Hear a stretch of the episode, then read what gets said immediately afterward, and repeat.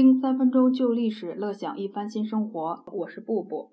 司马光在《资治通鉴》里写刘邦回忆自己的心路历程的时候，以第一人称的形式让刘邦说了几句独白。他说：“我这个人运筹帷幄不如张良，出去打仗不如韩信，安抚人心不如萧何。”刘邦提到的这三个人啊，张良、韩信、萧何，就是我们后人所称的汉初三杰。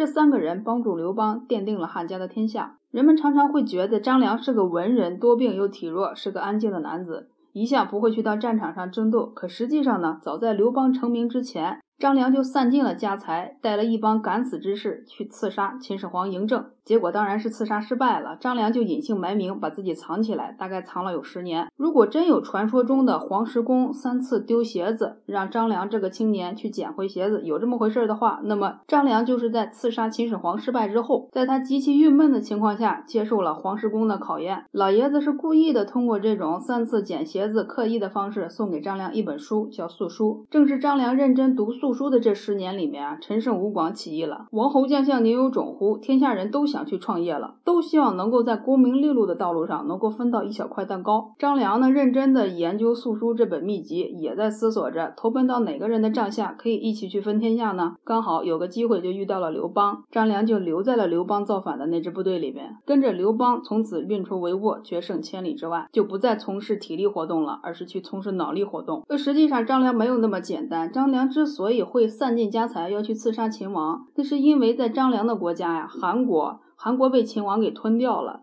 而张良的爷爷呢，做过韩国的两代君主的丞相，张良的父亲也做过韩国三代君主的丞相。张良本人很有可能在韩国也是作为丞相来培养的。张良在青年时期就有勇有谋，则成了必然。张良既是帮助刘邦一路成长的军师，也是刘邦这个巨大的汉家机构里面的管理顾问。所以，虽然刘邦运筹打仗、安抚人心三件大事都不如汉初三杰，那么刘邦做对了什么呢？